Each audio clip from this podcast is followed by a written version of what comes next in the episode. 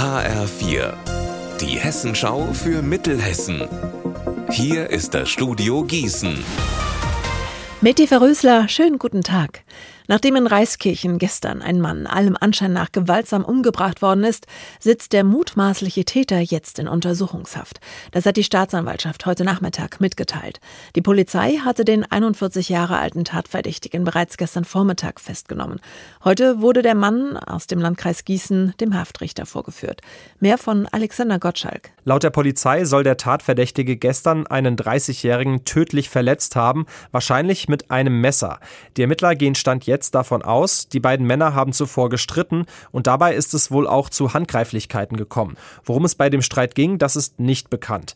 Das mutmaßliche Opfer wurde später mit schweren Verletzungen am Oberkörper in der Karl-Benz-Straße in Reiskirchen gefunden. Die Rettungskräfte konnten nichts mehr für den Mann tun. Der verhaftete 41-Jährige steht unter dringendem Tatverdacht wegen Totschlags. Am Tag 12 im Eileen-Prozess am Landgericht in Gießen ist es heute unter anderem um die Vernehmung von Bewährungshelfern des Angeklagten gegangen und um dessen Führungsaufsicht. Für uns im Prozess war heute Heike Berufka.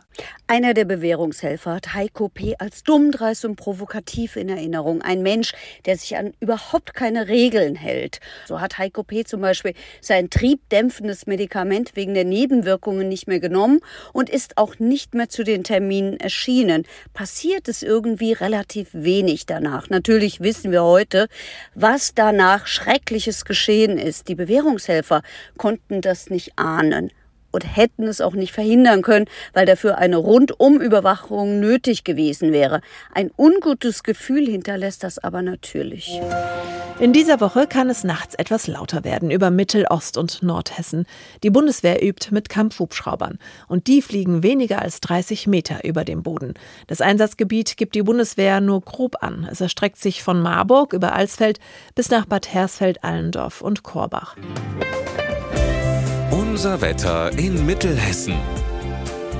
Gegen Abend kann es gewittern mit teils kräftigen Schauern. In der zweiten Nachthälfte klingen die dann aber ab. Die Tiefswerte liegen bei 14 Grad in Limburg und 11 in Breidenbach. Morgen wird es sehr wolkig, dafür bleibt es aber trocken. Ihr Wetter und alles, was bei Ihnen passiert, zuverlässig in der Hessenschau für Ihre Region und auf hessenschau.de.